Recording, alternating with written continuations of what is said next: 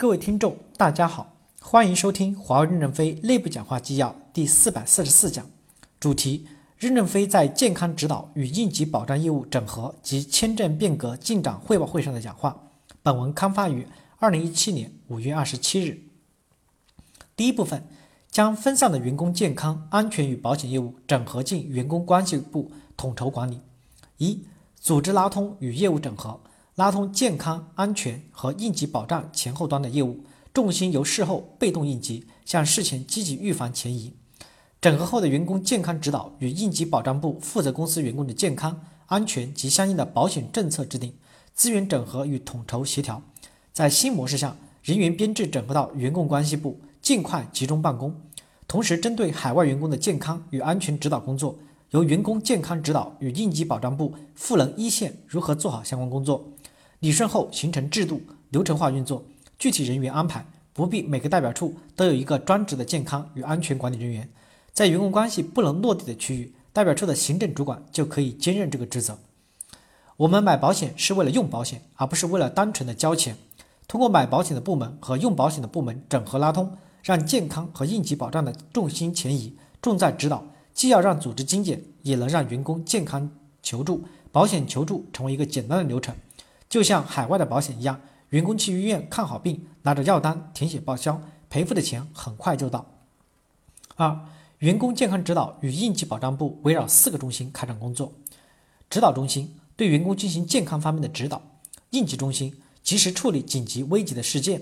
资源协调中心提供外部优质医疗资源，由员工自主付费选择。当前 iHealth 平台上已有六十多种优质资源，并收到很多员工的正向反馈。解决方案中心。将公司的健康与保险拉通，提供员工健康相关问题的解决方案。后面可考逐步考虑卫生管理中心的建设。第二部分，探索建立保险实施健康管理，将以赔付为中心的保险转变为以健康为中心的保险。一、参照罗湖区医改的模式，探索与保险供应商建立利益共同体，让保险公司承担更多的责任，通过保险更有效地管控健康风险，并控制成本。要寻找有能力的保险供应商，建立长期的合作伙伴关系，探索交由保险公司管理整个健康与保险费用包，通过总额固定、盈余不退的费用核算方法，让保险公司有动力进行前端的健康管理，让员工的健康不断的得到改善。华为公司与保险公司形成利益共同体，当前方案不成熟没关系，逐步探索，先运作起来，以后有需要了可以打补丁。二。利用公有云服务进行企业健康的风险、数据及业务操作的管理。员工健康保障不涉及到核心机密，没有太大的风险。数据与信息不需要放在公司的平台上，可以租用市场上公有云，但这个云平台仍需设置边界，进行严格的健全管理。具体你们联系陶景文落实。三、企业提供就医的管道，员工自付费。我们正在探索健康管理的现代企业会员制度。员工自缴自费缴纳一定的费用，成为会员，生了病以后就可以享受协和等优质医疗资源与服务。对不参加会员制的员工，我们建立一些优秀的医院的联系，推荐给员工。我们把这样的管道建立起来，员工根据自己需要交钱看病就行。核心还是机关资源化、资源市场化、市场平台化。第三部分，员工服务市场化变革。一、国内签证市场化变革，围绕把炮弹快速的输送上一线。持续的推进，跟汇通一起共同设计服务大厅的供应方案，充分利用周边市场化资源，从服务环境、方式等方面不断的改进。要贴近员工，把办证的员工当客户，从细节处体现人性化的服务，更活跃，而不是冷冰冰的柜台服务。办理签证的员工如同走上，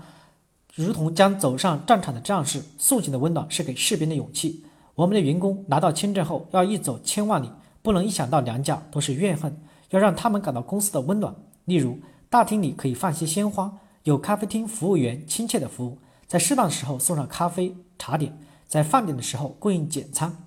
摆桌椅在柜台外和员工一起作业，或秋天到院子里面作业，让大家感觉更亲切。费用可以加进去，价格可以根据成本变化调整。因公项部门或因私向员工收取费用，费用中一部分可以在签证厅核销。